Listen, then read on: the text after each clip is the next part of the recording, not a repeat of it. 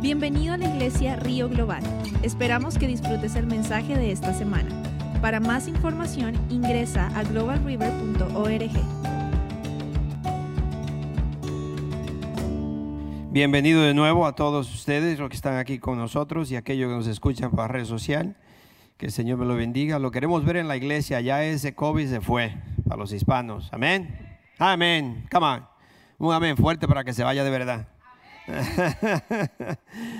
y um, sí, ya, yo creo que la estrategia de Satanás es mantenernos apartados, pero vamos a las tiendas y todo, así que si no tiene, si no se ha contaminado en las tiendas, que hay más gente contaminado que en todas partes, en la iglesia menos se va a contaminar, ¿no?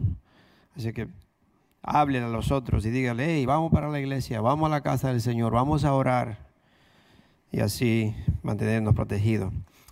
Gloria a Dios. Vamos a hacer una oración rápida, una oración y vamos inmediatamente a la palabra de Dios. Ah, tengo tantas cosas que compartir. Thank you, Jesus. Gloria a Dios. Padre Santo, bendito sea tu nombre.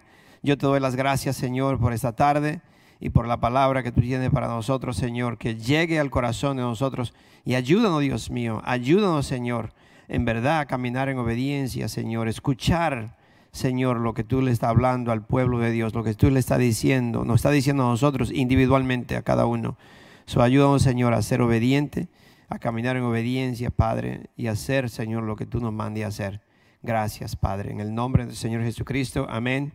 Y amén, gloria a Dios. Si usted estaba aquí o escuchó o como, como empezamos, ¿no? Que el hermano ah, Julio abrió el culto en oración. Y le digo, hermano Julio, es un comienzo. así que amárrese bien, porque ya vienen, cuando uno empieza, viene el enemigo y quiere, pero el, Señor nos mantiene y nos da la fuerza para seguir. Pero hoy en el culto americano yo estaba, estábamos ah, ah, orando y también estaba la alabanza. Y me, me, vino, yo digo un pensamiento, pero digo que es del Señor donde el Señor, me, como me decía, tú no has visto nada, esta casa se va a llenar más que como era antes. Cuando mi esposa y yo llegamos a esta iglesia, había más de mil personas y tenían dos cultos y eran los dos llenas, la iglesia, completa, llena. Alguna vez algunas personas se quedaban parados. Y, y estaba yo parado por allá y sentía que el Señor me dijo, vienen de nuevo los dos cultos, dos cultos en inglés y dos cultos en español, porque no había espacio para la persona. Yo sentí eso en mi espíritu, que, que Dios que me decía dentro de mí, no escuché la voz, pero siento eso. Y hoy, la, como el, el, hermano Julio abrió en oración, casi exactamente lo que usted va a escuchar, eh, o varias cosas, o igual, y yo digo, ¿cómo, no, cómo conecta Dios? ¿Cómo Dios nos habla? Dios está hablando, mis hermanos. Hay que poner atención porque Dios está hablando con simples personas como nosotros. Dios está hablando. Y hay que poner atención. Dios lo está llamando. El título de la predicación de hoy es Dios nos ha elegido, Dios nos ha llamado.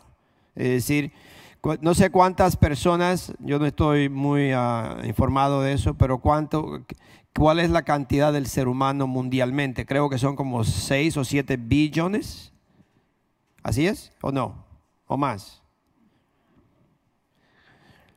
Vamos a decir que son 7 billones de personas en el mundo entero. Y entre, esa, entre esos 7 billones, usted fue elegido. Yo fui elegido. Entonces póngase a, a calcular si a usted le dicen tú te vas a ganar, tiene la posibilidad de ganarte algo eh, de, 7 billones, eh, tú eres, eh, tiene el, el, 1% de ganar algo. Usted dice, no, no, ni me diga porque yo, ¿qué voy a ganar? usted no va a ganar, no, no, no hay posibilidad. Pero la, entre, toda entre toda esa gente, Dios, cuando yo le digo a usted, le estoy hablando personalmente, a mí y a usted también. Dios lo miró y lo eligió. Entre todo ese gentío, ponga su nombre, ponga quien, yo no le puedo mencionar a todos ustedes por nombre porque son muchos, entonces no va la hora mencionando nombres. pero ponga su nombre y diga, wow, entre 7 billones de personas, Dios me eligió a mí. Dios me eligió a mí. So, a pensar. Hay una historia muy bonita que no es la predicación. Vamos a ir a, Efesios 4, del 1 al 24. Y quiero ir un poquito rápido porque quiero leerle toda la, la semana pasada. Alguien rebuked me cuando íbamos en el carro y me dijo que yo predico muy largo, me dice. Eso le quiero decir quién es.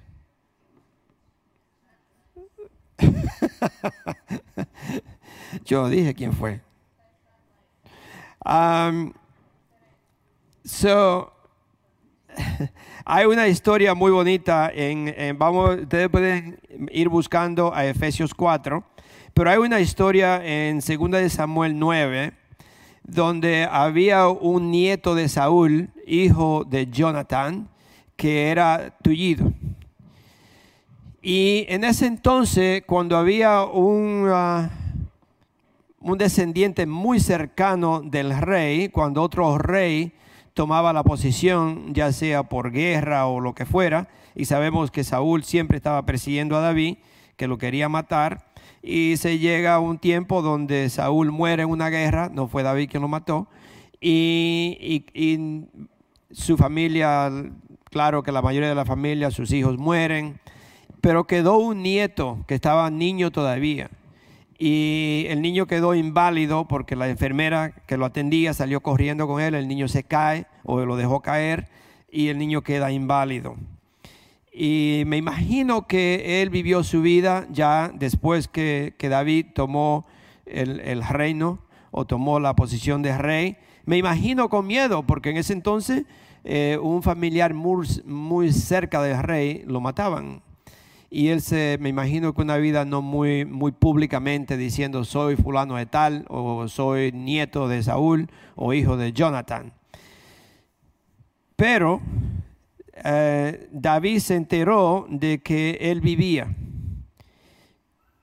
Y él lo mandó a, y dice la historia aquí, que usted lo puede leer, que está es en, en 2 Samuel 9, que David lo mandó a buscar ¿Cómo, qué, le, qué, qué sorpresa sería para usted que el presidente de los Estados Unidos lo llame personalmente y le diga, quiero ir a tu casa hoy, yo te he elegido? O que el, CEO de Google, el, presidente o el dueño, le llame a un hijo suyo o a usted personalmente y le diga, yo quiero una cita contigo porque hay una oportunidad para ti en mi compañía. Pero el, mero mero que lo llame, le diga, o de Facebook o lo que sea, o de Twitter, una gente así, no que lo llame a uno personalmente y le diga, yo quiero una cita contigo. Todo el mundo inmediatamente le dice, oh, no tengo una cita la semana que viene con fulano de tal nombre y eso se vuelve públicamente. Supóngase a pensar, en este caso David llama a este muchacho y él se considera que él no, él dice que él es un perro, que él no tiene aquello, y, y David le dice, no, no, no, desde ahora en adelante tú te vas a sentar conmigo en mi mesa. Tú te vas a sentar conmigo en mi mesa. Supóngase a pensar, si una persona de esa, de esa, de ese eh, ¿cómo dice? Status, de, esa, de ese estatus, de, ese nivel, lo llama. Pero Dios es el dueño de Google, de Twitter, de Facebook, es el presidente de los Estados Unidos, incluso si usted no lo sabía, es el, el, rey del mundo entero. Él. Y el rey, el dueño de todos los negocios, que es Dios, lo eligió a usted y le dijo, quiero una cita contigo. ¿Y cuánto han dicho que no? ¿Cuánto dicen que no? El título de la predicación de hoy de nuevo se llama Dios nos ha elegido. Y quiero que ustedes pongan atención, que le pongan atención hoy a lo que Dios tiene para nosotros. Ah, si es un poco largo, no se preocupe, que nosotros ya estamos viviendo una eternidad. Ah, yo sé que a las 4 tenemos una reunión y Vamos a ver si llegamos a la reunión. 4. Efesios 4 del 1 al 24. Un poquito largo, pero a mí no me gusta leer, bueno, no que no me gusta, sino que alguna vez el Señor nos da más de un versículo. Vamos a, ya lo tiene Efesios 4. Amén. Thank you, Jesus. All right. So dice, por eso yo, está hablando Pablo a través del Espíritu Santo, y él dice, por eso yo, que estoy preso por la causa del Señor, les ruego que vivan de una manera digna del llamamiento que han recibido. ¿Ok? Siempre humildes y amables, pacientes, tolerantes unos con otros en amor. Esfuércense por mantener la unidad del Espíritu mediante el vínculo de la paz hay un solo cuerpo y un solo espíritu, así como también fueron llamados a una sola esperanza, un solo Señor, una sola fe, un solo bautismo, un solo Dios y Padre de todos, que está sobre todos y por medio de todos y en todos. Pero a cada uno de nosotros se nos ha dado gracia en la medida en que Cristo ha repartido los dones. Por esto dice, cuando ascendió a lo alto, se llevó consigo a los cautivos y dio dones a los hombres. ¿Qué quiere decir eso de que ascendió, sino que también descendió a las partes bajas, o sea, a la tierra? El que descendió es el mismo que ascendió por encima de todos los cielos para llenarlo todo. Él mismo constituyó a unos pastores, apóstoles y a otros profetas, a otros evangelistas y a otros pastores y maestros, a fin de capacitar al pueblo de Dios para la obra de servicio, para edificar el cuerpo de Cristo. De este modo, todos llegaremos a la unidad de la fe y del conocimiento del Hijo de Dios, a una humanidad perfecta, que se conforme a la plena estatura de Cristo. Así ya no seremos niños zarandeados por las olas y llevados de aquí para allá por todo viento de enseñanza y por la astucia y los artificios de quienes emplean artimañas engañosas. Más bien, al vivir la verdad con amor, creceremos hasta ser en todo como aquel que es la cabeza, es decir, Cristo. Por su acción, todo el cuerpo crece y se edifica en amor, en amor sostenido y ajustado por todos los ligamentos según la actividad propia de cada miembro. Así que les digo esto y les insisto en el Señor, no vivan más con pensamientos frívolos como los paganos, a causa de la ignorancia que los domina y por la dureza de su corazón, estos tienen oscurecido el entendimiento y están alejados de la vida que proviene de Dios. Han perdido toda vergüenza, se han entregado a la inmoralidad y no se sacían de cometer toda clase de actos indecentes. No fue esta la enseñanza que ustedes recibieron acerca de Cristo. Si de veras se les habló y enseñó de Jesús, según la verdad que está en él. Con respecto a la vida que antes llevaban, se les enseñó que debían quitarse el ropaje de la vieja naturaleza, la cual está corrompida por los deseos engañosos, ser renovados en la actitud de su mente y ponerse el ropaje de la nueva naturaleza, creada a imagen de Dios, en verdadera justicia y santidad. Amén. Amén. Thank you, Jesus. Ok, Dios nos ha elegido. So, mis hermanos, yo quiero que pongan atención y que escuchen en verdad lo que Dios está diciendo. ¿Qué Dios está diciendo hoy? ¿Qué Dios le va a hablar a usted hoy? Sé que no es para el vecino, no es para la esposa o el esposo, sino es para mí, no es, es para nosotros, para cada uno de nosotros, y que Dios nos está hablando a nosotros hoy. ¿Para qué el Señor nos ha escogido? Es lo primero. Muchas personas dicen, bueno, el Señor me escogió para, yo soy pastor, el Señor me escogió, yo soy, yo soy pastor, yo soy esto, yo soy aquello, yo soy aquello. Pero lo, lo más importante que usted tiene que saber que para qué Dios lo ha elegido, para qué Dios lo, lo escogió de entre miles y miles o millones de personas, por qué Dios se empeñó en escogerlo a usted. Y la única razón o por la razón por la cual Dios lo, lo escogió a usted es para que usted represente a Cristo aquí en la tierra. That's it. Y que hágase, hagan, tenemos todo que hacernos la pregunta, ¿cómo yo estoy representando a Cristo? ¿Cómo yo lo estoy representando? En verdad yo lo represento a Él en mi casa. Ustedes que me escuchan y ustedes que están aquí, o aquellos que me están escuchando por la red social, si me, si me están escuchando, ponga atención. ¿Cómo usted le está representando a Él en su casa? ¿Cómo le representa a usted en su casa como esposo en la casa? Yo no sé cómo yo le estoy representando a Dios en la casa como esposo. Quizá esa pregunta Dios la tendría que preguntar a la esposa y decirle cómo te trata tu esposo en tu casa. Porque el comportamiento que, está, que, tiene no, no me está identificando a mí, no me está representando a mí. La semana pasada yo dejé caer esto, ¿dónde está? Y se escuchó cuando chocó ahí abajo, ¿no? Yo creo que es lo mismo, ¿por qué están tan callados? sí. Pero también la mujer. ¿Cómo está usted de las mujeres representando a Cristo en su casa? ¿Cómo lo están representando? No es el hombre nada más, es las mujeres también. Somos todos iguales, estamos todos, como dice una canción argentina, estamos todos en el mismo lodo. Estamos todos en el, en el mismo Macuto, Santo Domingo. Estamos todos en la misma basqueta o canasta.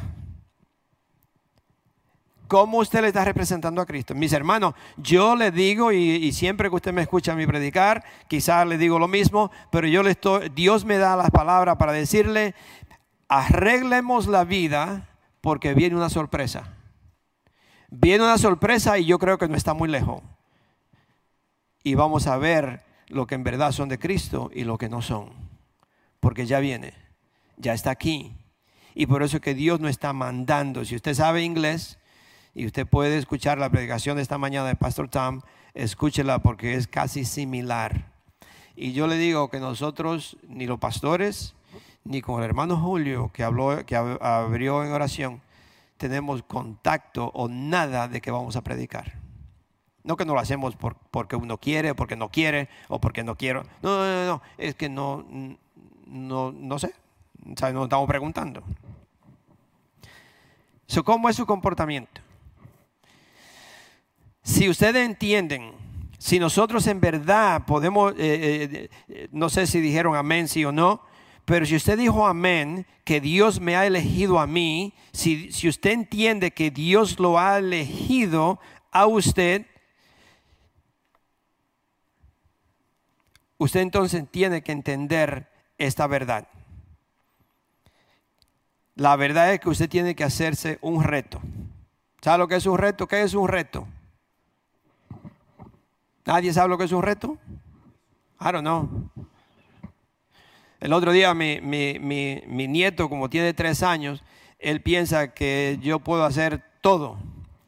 Y hay un árbol en la casa de mi hija que es largo, grueso, y me dice que me suba, porque ve la hormiga que se van subiendo. Y me dice, papá, papá, go up, papá, go up. Y digo, no, yo no puedo. Yes, yes, yes, que yo puedo. Dice, tú puedes, yo puedo. Digo, no, eh, tú las. No, no, dice, I'm, I'm, I'm little, I'm baby, I'm little boy. Pero yo puedo, dice. so, ¿qué es un reto? Un reto es que usted dice, yo voy a hacer esto, cueste lo que cueste, pase lo que pase, pero yo lo voy a hacer. Amén. Ese es un reto. Si en verdad usted entiende que Dios me ha elegido, que el Rey de Reyes, Señor de Señores, el CEO, el dueño de todos los negocios que pueda haber, el dueño de su casa, el dueño de su zapato, porque él fue que se lo dio.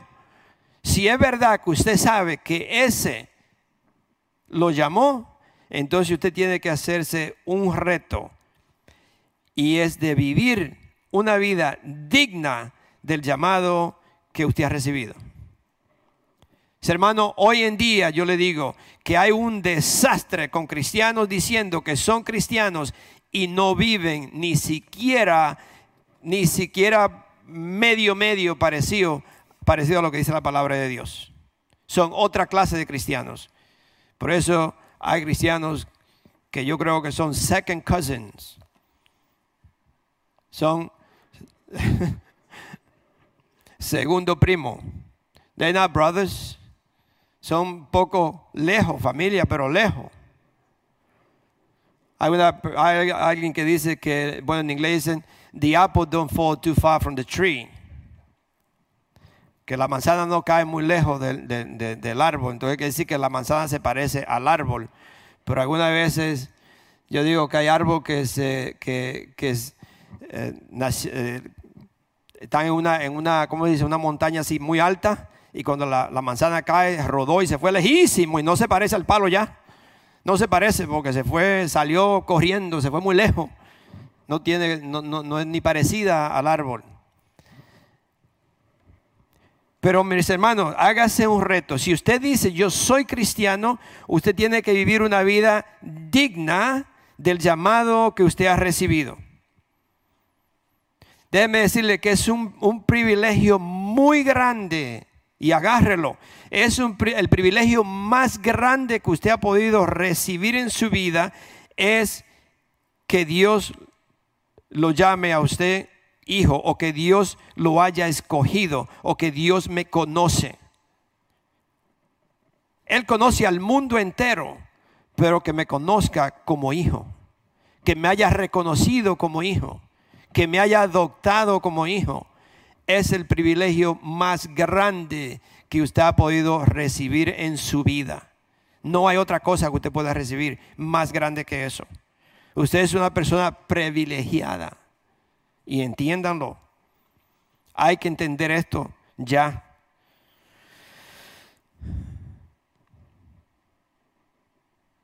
El mismo Dios dice que nosotros somos suyos, que somos sus hijos, mis hermanos. Mateo 13, del 10 al 17.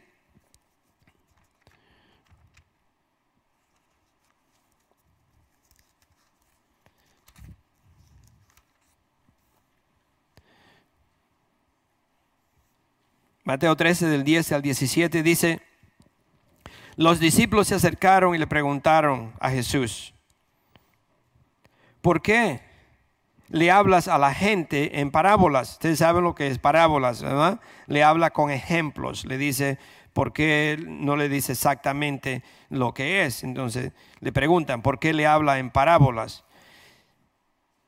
El Señor le contesta, dice, a ustedes se le ha concedido conocer los secretos del reino de los cielos. ¿A quién? ¿A quién Dios le ha dado el privilegio de conocer las cosas secretas del cielo, mis hermanos, a los hijos de Dios, a nosotros. A ustedes se le ha concedido conocer los secretos del reino de los cielos, pero a ellos no. Al que tiene, se le dará más. Y tendrá en abundancia. Al que no tiene, hasta lo poco que tiene se le quitará. Por eso les hablo a ellos en, parábolas. Aunque miran, no ven. Aunque oyen, no escuchan ni entienden. En ellos se cumple la profecía de Isaías. De por mucho que oigan, no entenderán.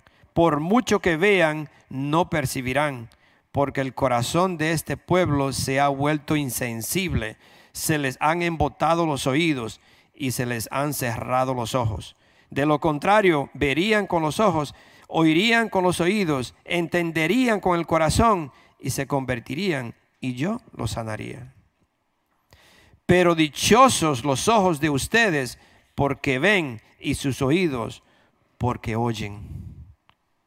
Mis hermanos, bendito es una persona, bendecido está una persona que en verdad puede escuchar la palabra de Dios, que en verdad puede ver, puede captar, puede, puede entender lo que está en la palabra de Dios, lo que se está diciendo. Porque muchas personas ven, pero no ven. Escuchan, pero no escuchan. creen que ven, pero están ciegos. Creen que están escuchando, pero en verdad están totalmente sordos. No escuchan. No sé si usted ha visto personas que no importa lo que usted le diga, parece que están totalmente ciegos y sordos. ¿Usted lo ve? Pues dele gracia a Dios que Dios le abrió a usted los, los, oídos espirituales y los ojos espirituales para usted poder ver y darse cuenta que usted iba por un camino torcido, que usted iba por un camino de oscuridad y ni siquiera lo sabía. Creía que iba bien y escuchaba todo lo que usted escuchaba y pensaba que, todo lo que usted estaba escuchando estaba bien. Y ahora cuando usted pasó de las tinieblas a la luz, se da cuenta que usted estaba ciego y que usted estaba sordo, pero que ahora yo veo y escucho. Dele gracias a Dios.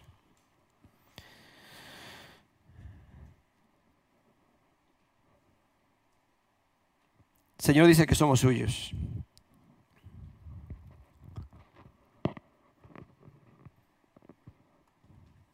Hermano, al ser los representantes de Dios, si nosotros en verdad Dios me ha elegido a mí para representar al Hijo de Dios, ¿qué decía Jesús? Le preguntaron a él, le preguntaban varias cosas, pero a, Jesús le preguntó a, los discípulos le preguntaron y los discípulos le preguntaron en Juan 14, Señor, que él dijo, ya ustedes saben el camino, entonces le, preguntan, Señor, pero eh, muéstranos al Padre. Y Jesús le dice, si tú me has visto a mí, tú has visto al Padre, porque el Padre vive en mí y yo vivo en él. Entonces nosotros, ¿cuántos de nosotros podríamos decir, si tú me has visto a mí, tú ya has visto a Jesús? ¿Cómo es mi vida, mis hermanos? ¿Qué es lo que yo hago? ¿Qué son las palabras que salen de mi boca? ¿Qué es lo que yo hago en mi casa? ¿Qué es lo que yo hago cuando nadie me está viendo? ¿Qué es lo que yo hago cuando yo voy a las tiendas? ¿Qué es mi comportamiento donde quiera que yo estoy? ¿Cómo yo vivo?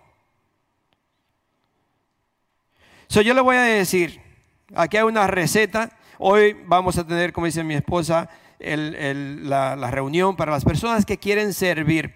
Pero yo le voy a dar algo para que usted vaya entendiendo la exigencia de Dios para una persona que sirve y muchas veces las iglesias ponen otras reglas que también hay que llevarla. Entonces yo, yo le puedo decir, gloria a Dios que todos quieren servir y gloria a Dios que usted va a vivir una vida de acuerdo a la palabra de Dios y que usted va a servirle a Dios porque usted tiene un corazón puro y unas manos limpias.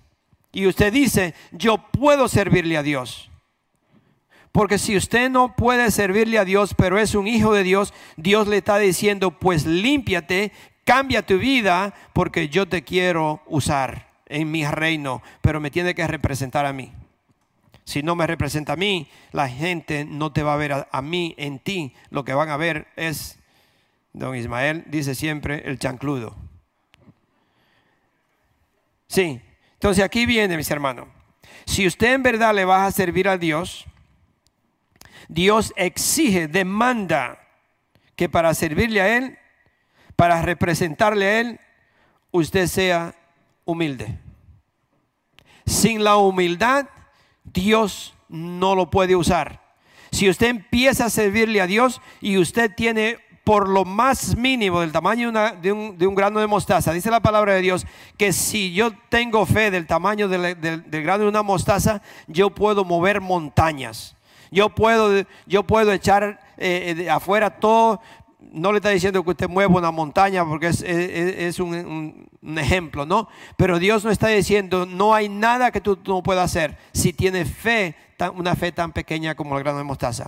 Pero lo mismo, si hay orgullo en usted, tanto del tamaño como el tamaño de, de una mostaza, le voy a decir que Satanás tiene acceso a su vida. Y Dios no lo va a permitir. Solo más que usted inmediatamente tiene que decir es, yo me tengo que humillar, yo, yo tengo que ser una persona humilde, yo no soy más que otro, yo no sé más que los demás, solamente por la, por la misericordia de Dios y por la gracia de Dios, Dios me da el privilegio de servirle. Y le voy a servir con humildad. Usted tiene que ser gentle. Gentil se dice en español. Gentil. Usted tiene que ser gentle, gentil suave, cariñoso. Usted tiene que tener carisma con las personas. Hay muchas caras cristianas que ni siquiera se ríen. Aunque usted le dé 100 dólares, no se ríen. Nada. No, tienen, no, tienen, no tienen un sense of humor for nothing. Sentido de humor. No tienen sentido de humor para nada. Es como que might as well to, cerrarse todo y vestirse de negro y que nadie sepa que usted se ríe o no se ríe. No, mi hermano, un cristiano es alegre, un cristiano tiene carisma, un cristiano tiene gozo, pero siempre todo eso con humildad y amor. Nosotros tenemos que representar a Cristo en todo. So, gentle. ¿Cómo fue que dijiste? Gentle, suave, I don't know, gentil, pasible, todo eso. Paciente. Usted tiene que tener paciencia, paciente con los demás. Saber que no todo el mundo es igual a usted. Que las personas, hay personas diferentes, hay personas que no, no, no son igual a mí. Yo tengo que tener paciencia con ellos. You have to have understanding. Tiene que tener entendimiento o discernimiento. Usted tiene que entender a las demás personas. Tratar de entenderlo. Tratar de hablar con ellos. ¿Por qué se porta así? ¿Por qué tiene esta, por qué tiene esta forma? Usted tiene que entender las personas si le vas a servir.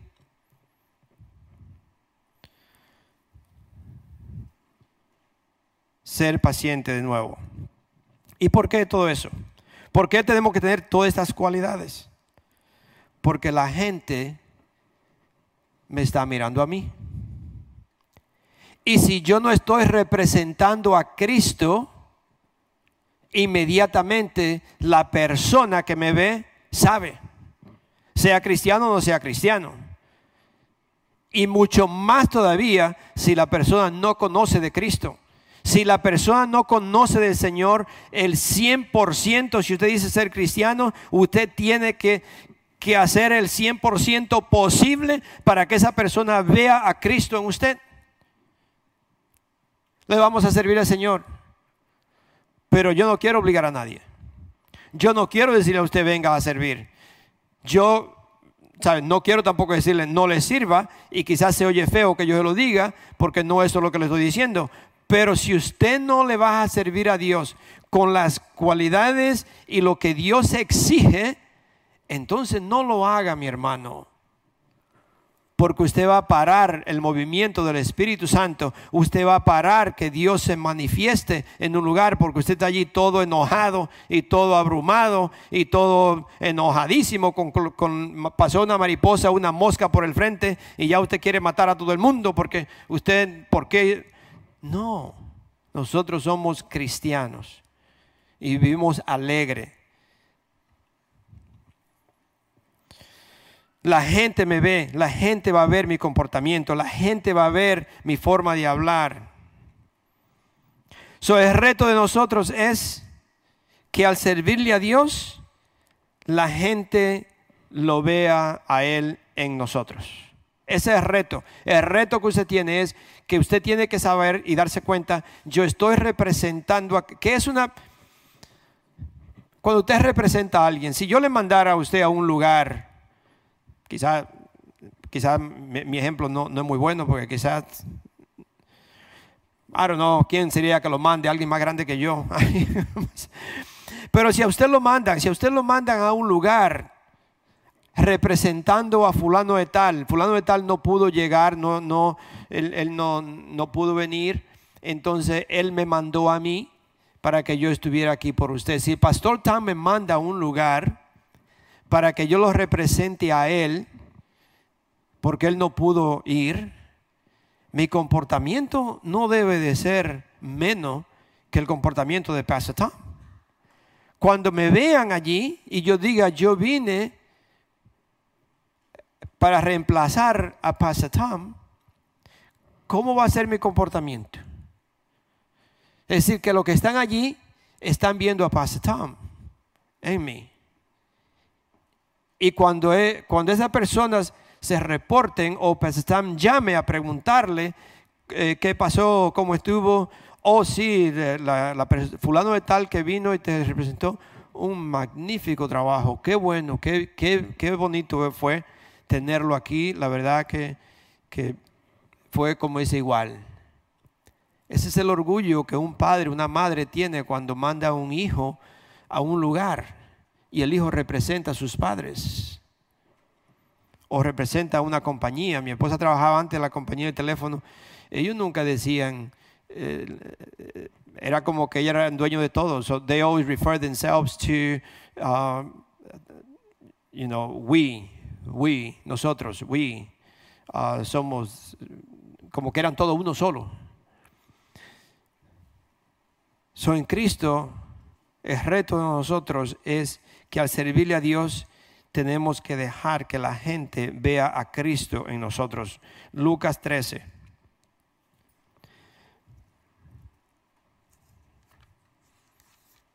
¿Viene el agua por ahí o está lloviendo ya? No, todavía no llueve. Lucas 13, del 22 al 30, dice que hay una puerta estrecha y el Señor Jesucristo le estaba dando una parábola a las personas que estaban con él. Dice, la puerta estrecha, Lucas 13 del 22 al 30. Dice, continuando su viaje a Jerusalén, Jesús enseñaba a los, en los pueblos y aldeas por donde pasaba. Señor, ¿son pocos los que van a salvarse? Le preguntó uno de ellos. Jesús le contesta, dice, esfuérzate por entrar por la puerta estrecha, contestó porque les digo que muchos tratarán de entrar y no podrán. ¿Por qué usted cree que eso? ¿Por qué usted piensa que, Dios le está, la, que el Señor Jesucristo le está diciendo que esfuérzate por entrar por la puerta estrecha? Contestó, porque les digo que muchos tratarán de entrar y no podrán. ¿Por qué? Porque usted viene con unas cargas o usted viene con, con bolsas grandes con las cosas del mundo y esa puerta es estrecha, mi hermano. Mientras usted no se despoje de toda esa carga, de todo lo que es del mundo, de toda la inmundicia, de todo lo que uno carga del mundo, mientras usted no se deshaga de todo eso, usted va a tratar, pero usted no va a poder entrar. Muchos tratarán de entrar, pero no podrán. Tan pronto como el dueño de la casa se haya levantado a cerrar la puerta, ustedes desde afuera se pondrán a golpear la puerta diciendo, Señor, ábrenos. Pero él le contestará, no sé quién son ustedes. Entonces dirán, comimos y bebimos contigo. Y tú no enseñaste en nuestras plazas. ¿Cómo que no lo conoce?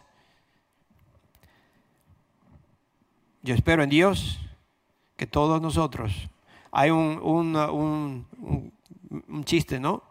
Que dice que había, la iglesia estaba repleta, llena, la iglesia, no cabía nadie, pero había una persona parada en la puerta y le dice el Señor, el, pastor, perdón, dice el pastor, ¿cuánto quieren ir al cielo? Y todita la iglesia levanta la mano y todos dicen, yo, yo, yo, todos. Pero la persona que estaba parada ya no levantó la mano. Entonces el pastor le pregunta, le dice, oiga, ¿y usted? ¿Usted no quiere ir al cielo? Y parece que había tomado más de una copa y no andaba muy seguro dónde estaba. Y él dice, no, lo que pasa es que este autobús está muy lleno, yo me voy en el otro. no supieron el chiste, ¿no? él pensó que estaba en la parada del, autobús y como el autobús estaba lleno, él dijo, yo voy a esperar a otro autobús que venga porque este está muy lleno, me voy en el otro. Y así hay mucha gente, así hay muchos cristianos en la iglesia, esperando, esperando otra oportunidad, esperando otro día. Y yo creo que hay muchas personas en la iglesia que van a tocar la puerta y el Señor le dice, yo no te conozco. Señor, ¿cómo que no me conoces si yo iba los domingos a la iglesia? Yo estaba allí cuando el pastor predicaba. Yo incluso cuando salimos a la calle, yo fui con él. Yo también trabajé en la casa de Merced. Yo ayudé allí, Señor. ¿Cómo que no me conoce? Si yo, yo, yo estaba allí.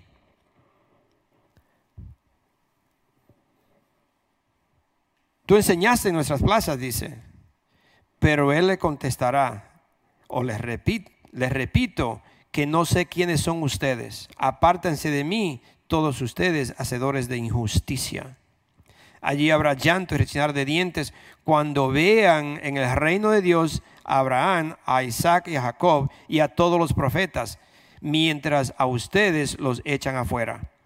Habrá quienes lleguen del oriente y del occidente, del norte y del sur, para sentarse al banquete en el reino de Dios. En efecto, hay algunos, hay, en efecto, hay últimos que serán primeros y primeros que serán últimos.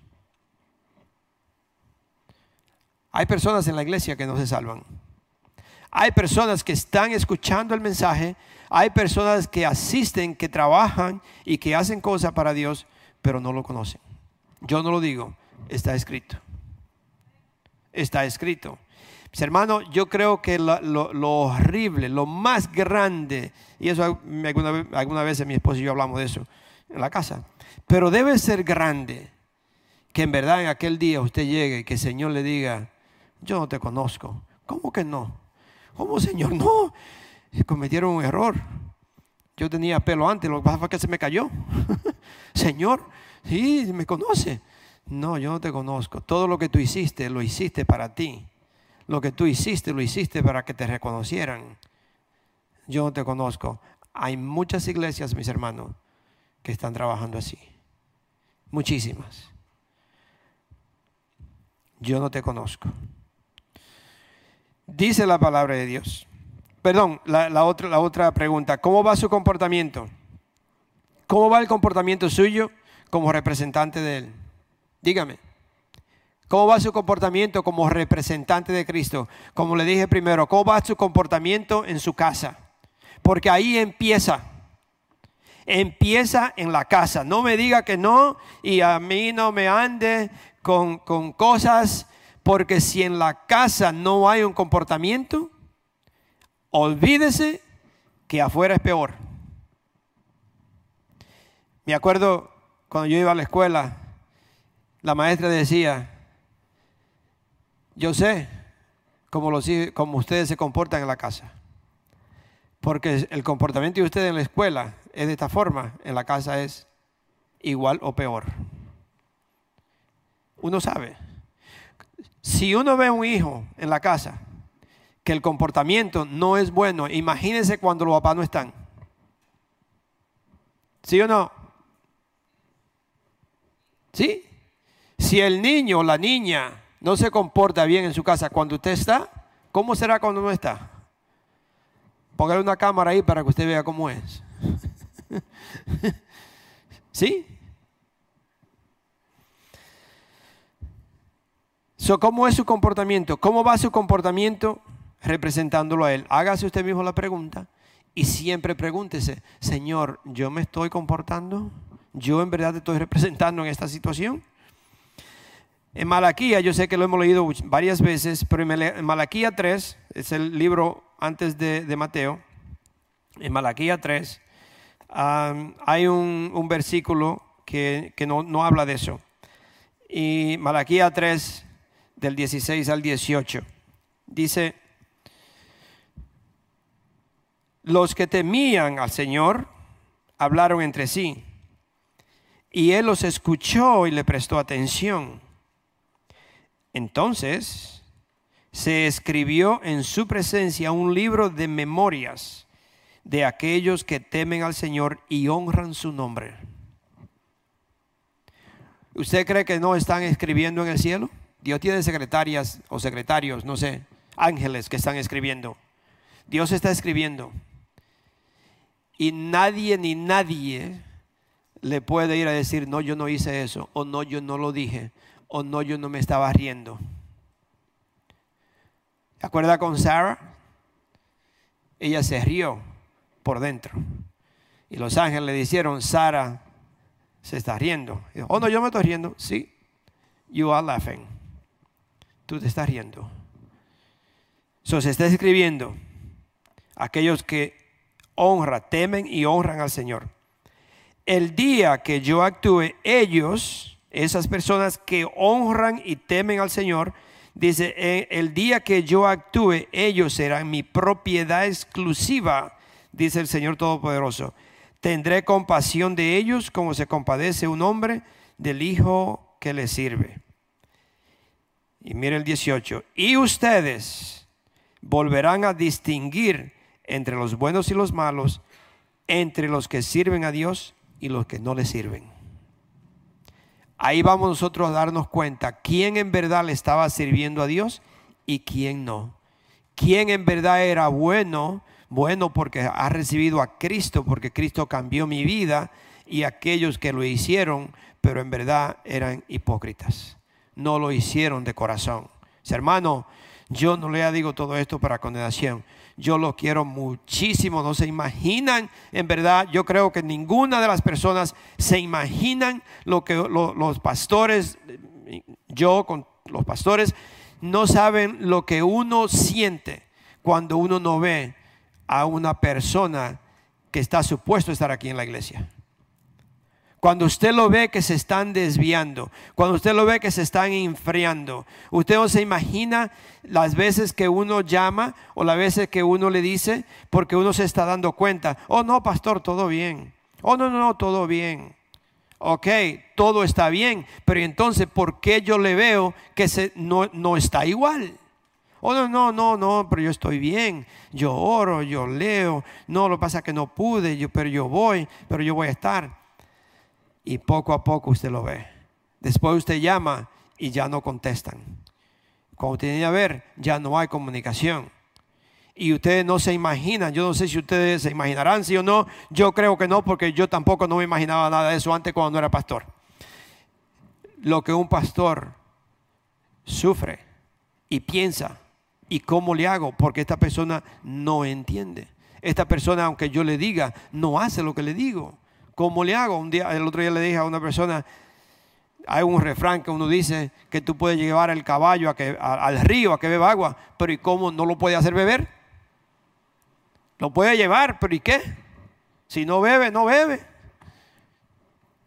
Entonces, así es uno se prepara, uno, uno pasa tiempo para escuchar a Dios, para traer una palabra de Dios y nadie escucha. No sé si me están escuchando en la red social o ustedes están escuchando. Pero es tiempo, mi hermano, que usted despierte. Es tiempo, porque el día que Dios nos llame a nosotros es como un padre, una madre que quizá pasa por una tormenta y le destruye la casa y usted anda desesperadamente buscando a sus hijos y si le falta uno, usted se arranca el corazón y usted empieza a buscar por todas partes para encontrar a ese que le falta. Y así es uno. Por eso Jesucristo nos da un ejemplo y dice que Él dejó la 99 en un lugar protegido y se fue a buscar la que estaba perdida. Dios nos está llamando, mis hermanos. Dios se preocupa por las personas que se están enfriando y estamos en esos tiempos que las personas se están enfriando. Yo no les voy a echar ya la mala culpa al famoso COVID. Ese COVID ya me tiene a mí eh, enojado. Sí, me tiene enojado. Yo le quiero abrazar y dice, no puedo abrazarle.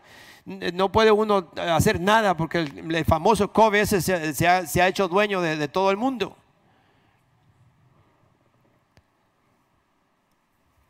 No, mis hermanos.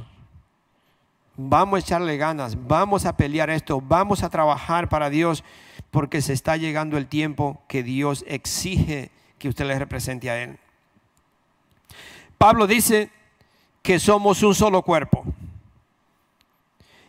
Esto no quiere decir que la unión es automáticamente. Esto no quiere decir que el día que usted acepta a Cristo, inmediatamente ya usted es eh, eh, parte del cuerpo, ya usted es parte del cuerpo, pero para ahora, para que haya una unión en nosotros, tenemos que trabajar, tenemos que conocernos, tenemos que hablar, tenemos que pasar tiempo. Por eso en la familia de Dios se pasa tiempo unos con otros, nos, nos reunimos, nos, nos juntamos para conocernos, porque tú eres mi hermano, tú eres mi hermana, yo quiero tener una relación contigo, yo quiero conocerte, porque no te conocía antes.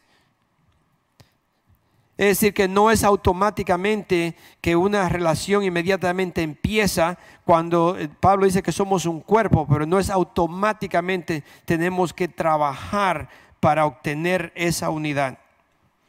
En muchos casos, la diferencia o indifference o, differences, en muchos casos cuando somos diferentes, eh, en muchas personas eso puede traer división porque somos diferentes. Yo soy dominicano, usted mexicano, hondureño, a mí me gusta el mangú y me gusta el morisoñando y a usted le gusta otra cosa.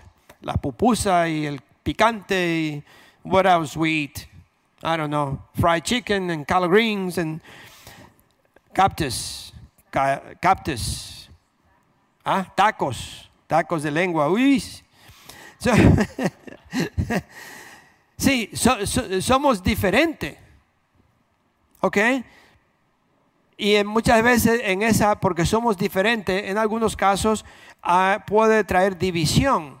Pero en la iglesia no debe ser así. En la familia de Dios, nada de esas cosas, no porque seamos diferentes, puede traer división. Algunos somos grandes, otro pequeño, uno flaco, uno gordito, otro come más que otro, otro le gusta esto. No importa, somos una familia. Y como familia debemos de gozarnos en las diferencias de cada uno de nosotros.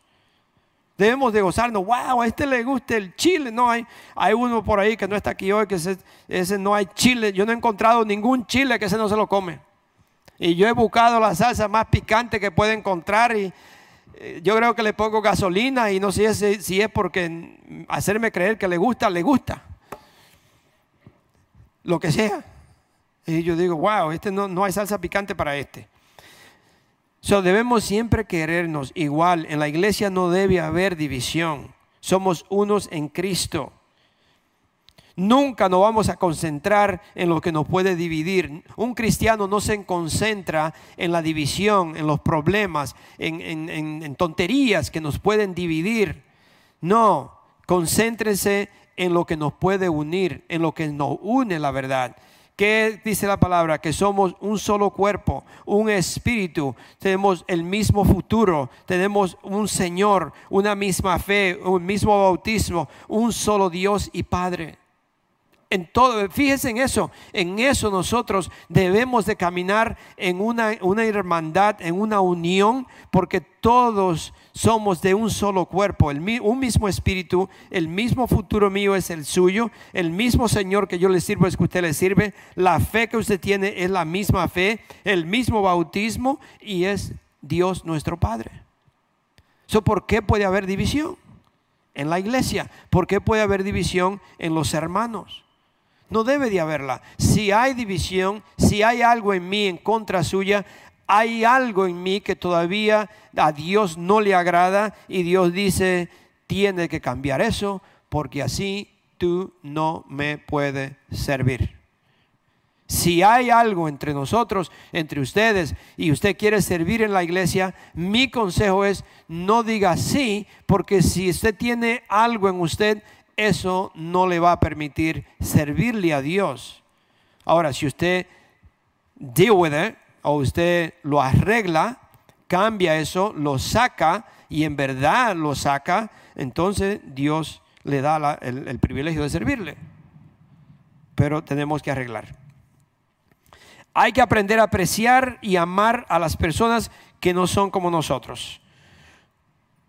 Podemos ver o podría usted ver en las personas que son diferentes a nosotros los dones que ellos tienen, los dones, los dones que ellos tienen. ¿Podría usted verlo en personas que no son igual que yo? Usted, usted le ve que tienen dones, que, personas que podrían, que podrían servir, que podrían ayudar en la iglesia, podrían ayudar a la iglesia que crezca, que no tienen la misma habilidad que usted tiene. Y por eso se refiere al cuerpo. El cuerpo, de, cuerpo natural tiene muchísimas partes, pero todas son, se complementan unas a las otras. No se dividen. Yo muchas veces les he dicho, si una mano se corta, la otra inmediatamente, sin preguntarle ni decirle nada, la agarra le cura, la levanta y empieza a hacer todo el trabajo que hacía esa mano. ¿Sí o no? Sin preguntarle nada. Porque es el cuerpo. Las células del cuerpo, los glóbulos blancos, inmediatamente corren a esa herida para tapar, para que los glóbulos rojos no se salgan. Para eso Dios nos dio a nosotros los glóbulos blancos. Y los glóbulos blancos tapan las heridas. Si usted ve a una persona herida, usted le causa más herida, usted corre a taparle, usted corre a ayudarle, usted le levanta la mano, usted lo agarra, usted le dice, no te preocupes, yo te ayudo, yo voy a hacer lo que tú necesitas. No, no, no, eh, quédate tranquilito. Yo lo hago. Eso es lo que Dios nos está diciendo. Si en verdad somos un cuerpo, ¿por qué que hay división? Porque es que en vez de ayudar a alguien cuando falla, le, empezamos a caer encima y a tirarle piedra. No, vamos a ayudarlo. Vamos a levantarlo con amor. Tratar de restaurar a los demás. hay personas que son diferentes a nosotros, pero que tienen un don que trabajando para Dios pueden ayudar a que la iglesia crezca. Hay que aprender a gozar viendo cómo los miembros del cuerpo de Cristo se complementan unos a otros. Debemos gozarnos en ver la diferencia de cada uno, lo que yo hago, lo que usted hace, lo que, lo que aquel enseña, lo que aquel, cómo aquella persona limpia, cómo aquella persona eh, eh, ora, cómo aquella persona lee la palabra de Dios. Yo me gozo y no, no voy a agarrarlo nadie mal, pero me gozo los martes por la noche escuchar a la hermana Rosario. ¿Sí o no, hermano Julio? Amén. Right, Nilsa? Me encanta escuchar a la hermana Rosario cómo ora, cómo lee, el deseo que tiene. Hermano, eso es muy bonito. Ver cómo los demás trabajan, cómo los demás eh, se empeñan en vivir una vida bien para Dios y darle la honra y la gloria a Dios en diferente, quizá diferente forma. Pero todos somos así. Qué bonito es. So debemos ver, debemos de ver eso, de ver cómo los miembros del cuerpo de Cristo nos complementamos unos a otros. Vamos a segunda, primera de Corintios 12. Primera de Corintios 12.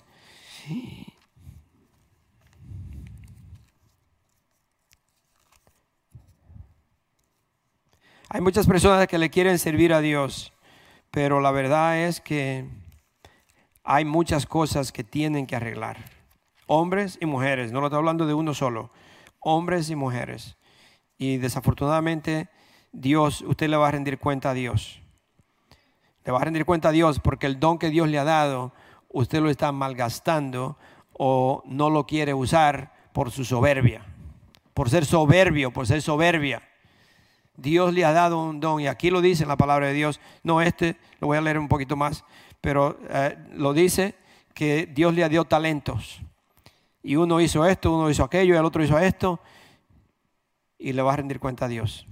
Si me escucha, yo le estoy diciendo a lo que me están escuchando por la internet y usted de aquí, la red social.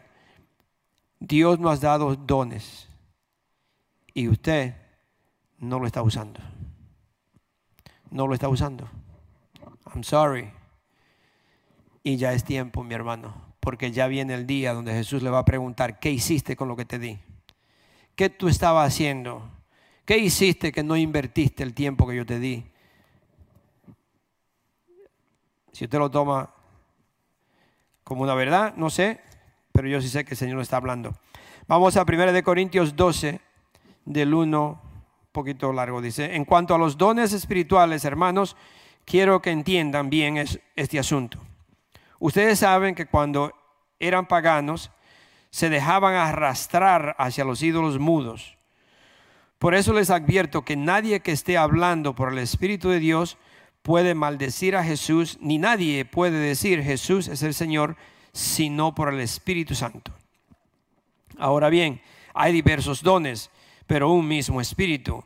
Hay diversas maneras de servir, pero un mismo Señor. Hay diversas funciones, pero es un mismo Dios el que hace todas las cosas en todos.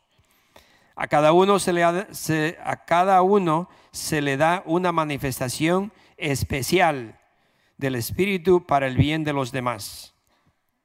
No es para su propio bien. No es para que usted lo ponga en los bolsillos y lo guarde. No es para que usted lo esconda. Lo que usted le han dado, a cada uno se le, se le da una manifestación o una porción especial del Espíritu para el bien de los demás. A unos Dios les da por el Espíritu palabra de sabiduría. A otros por el mismo Espíritu palabra de conocimiento. A otros fe por medio del mismo Espíritu. A otros por medio de ese mismo Espíritu dones para sanar enfermos. A otros poderes milagrosos. A otros profecía. A otros el discernir espíritus a otros el hablar en diversas lenguas y a otros el interpretar lenguas. Todo esto lo hace un mismo y único espíritu quien reparte a cada uno según él lo determina. Todos nosotros hemos sido llamados. No hay uno aquí, ni siquiera los más jóvenes que están aquí, que no ha sido elegido por Dios. Y usted le va a rendir cuenta a Dios. Sépalo. Es un Dios que vive. Es un Dios que está presente, que está escuchando y lo está viendo a usted. Y Él sabe el corazón de cada uno, Él sabe los pensamientos suyos y Él sabe si hay cosas que arreglar, le está diciendo, arréglala porque yo te elegí. Arréglala porque yo te he escogido.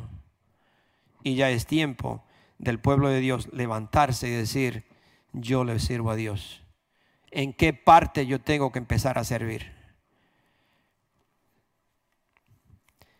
Si su casa no está bien, empiece a servir en su casa desde hoy. Empiece a arreglar su casa desde ahora. Si esa es la parte que usted sabe inmediatamente que no está bien, empiece a trabajar en esa parte. Una vez una persona tenía muchísimas deudas y me dice, no, pero es que ya yo no, tarjeta de crédito, de, tarjeta de toda clase de crédito, toda clase. Eh, y yo le dije, pero mira, está difícil la cosa, le digo, pero empieza por la que tiene menos. Si tú tienes una tarjeta de crédito que tiene, ahora no, 500 dólares o 200 dólares, empieza con esa paga esa, elimínala. Cuando la elimine, rómpela, bótala. Y agarra la otra que tiene un poquito más, pero menos. Y va subiendo los escalones. Y va arreglando. Usted no puede arreglar su casa, mi hermano, si la casa está llena de escombro adentro y lo que usted empieza a limpiar es la casa del vecino que está a 20 millas de su casa. No, empiece por usted. Yo tengo que empezar por mí primero. Yo tengo que empezar a limpiarme. Yo tengo que empezar a decir, yo tengo que cambiar mi vida. Yo tengo que vivir bien. Yo tengo que hacer las cosas mejor. Y después que ya yo pueda darle a alguien, entonces ya yo puedo dar. Yo puedo ayudar al otro. Yo no puedo ayudar a otras personas si yo mismo necesito ayuda. yo no sé a quién le estoy hablando, pero este mensaje de Dios hoy sí tiene que ver mucho con el llamado que Dios tiene para los hijos de Dios, que Dios está demandando una vida que lo representa a Él. Lo está demandando, le está exigiendo que tenemos que vivir esa vida. So, algo que tenemos que saber es que nadie aquí en la tierra es perfecto. Pero hay muchas personas que para comprometer su estilo de vida dicen, oh no, pero yo soy un ser humano, oh no, porque yo no soy perfecto. Siga así que se vaya a un lugar donde no hay aire acondicionado, porque eh, con Dios usted puede cambiar eso. Entonces no dice, oh, porque soy un ser humano. Todos somos seres humanos. Dios manda que hay que cambiar. Nadie es perfecto. Entonces tenemos que amar y aceptar a nuestros hermanos en la fe con todas sus fallas y errores. Tenemos que trabajar con ellos, ayudarlos para que cambien si en verdad quieren cambiar.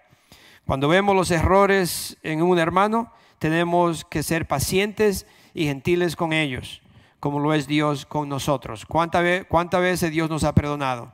¿Cuántas veces usted ha fallado? Y Dios nos perdona. Dios nos ayuda. Ahora, tiene que haber un arrepentimiento en mí.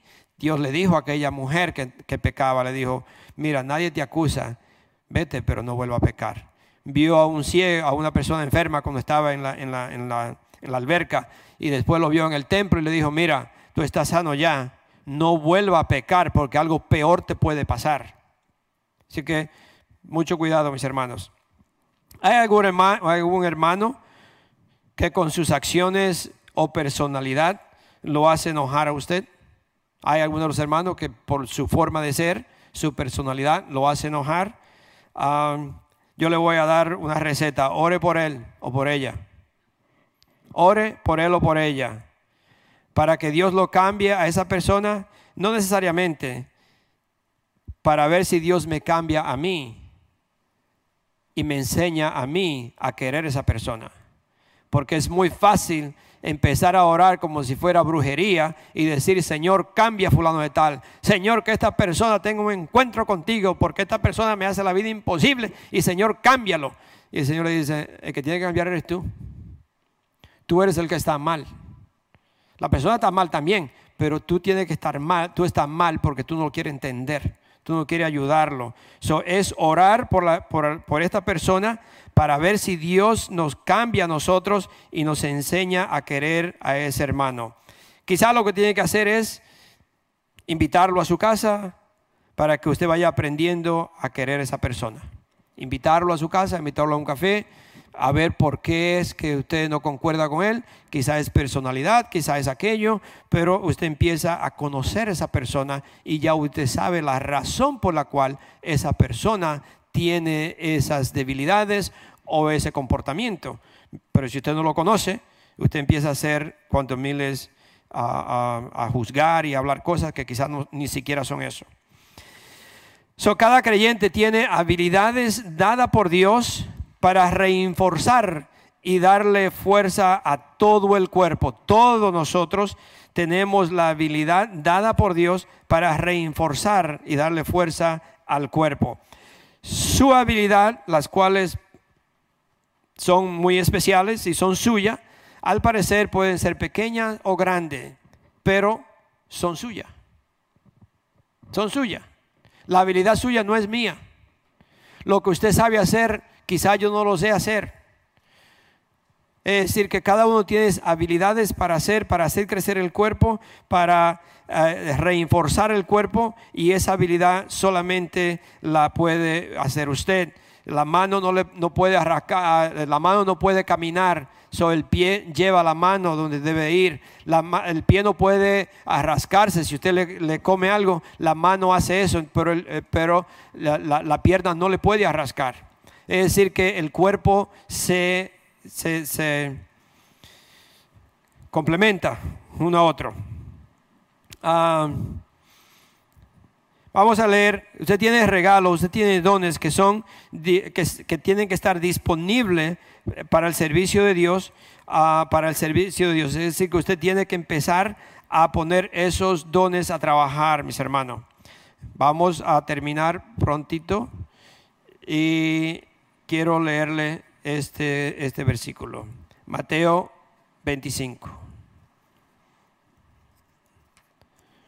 Mi esposa dice, yes, please. Mateo 25, del 14 al 16. Dice, el reino de los cielos será también como un hombre que al emprender un viaje llamó a sus siervos y les encargó sus bienes. Y a uno le dio cinco mil monedas de oro y a otro dos mil y a otro solo mil. A cada uno según su capacidad. A cada uno según su capacidad. Luego se fue de viaje. Al que había recibido las cinco mil fue enseguida y negoció con ellas y ganó otras cinco mil.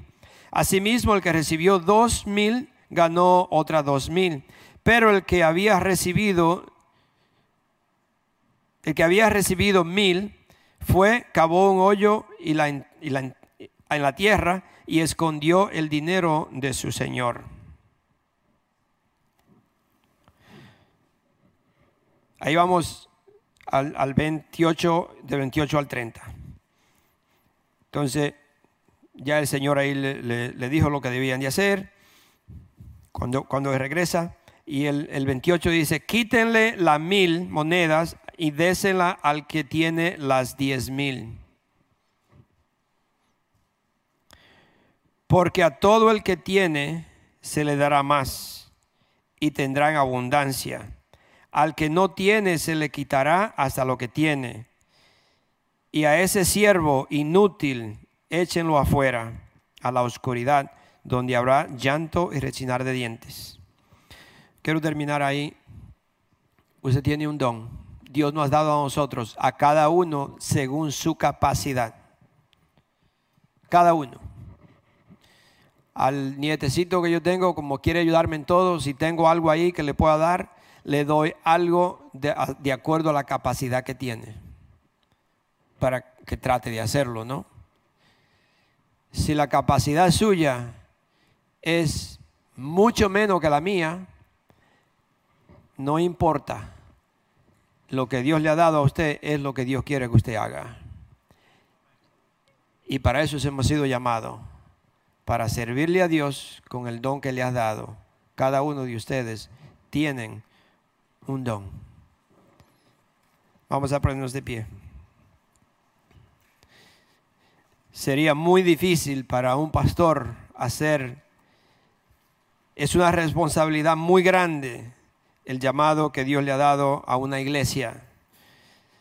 Él dijo, vayan por todo el mundo, prediquen el Evangelio, sanen y, enseñen y, eh, y hagan discípulos y todo eso. Y si fuera una sola persona, del principio, del comienzo, usted diría, no, yo no lo puedo hacer. Pero como somos todos, Dios nos llama a todos, cada uno tiene una, una acción, se hace fácil el trabajo. So, Padre Santo, yo te doy las gracias, Señor, por esta palabra. Y yo te pido, Señor, que cada uno de esos tus hijos entienda que ha sido elegido, Señor. Que no escondan los dones, Señor, que tú le has dado, que tú nos has dado a nosotros a cada uno de nosotros, Señor, que lo vamos a poner a trabajar desde ahora, Señor, si es en nuestra casa, que empiece en nuestra casa, si es en el vecino, con nuestros vecinos, si es en el trabajo, en el trabajo, si es en la iglesia, en la iglesia. Padre, pero tú nos llamas a servir porque te tenemos que representar. Si en aquel día, Señor, que tú regrese, nos va a encontrar o nosotros te vamos a conocer. So, gracias, Padre Santo, por esta tarde. Gracias, Señor, por esta palabra. Te pido que nos ayude, Señor, en el nombre de nuestro Señor Jesucristo. Amén y amén. You, Jesus.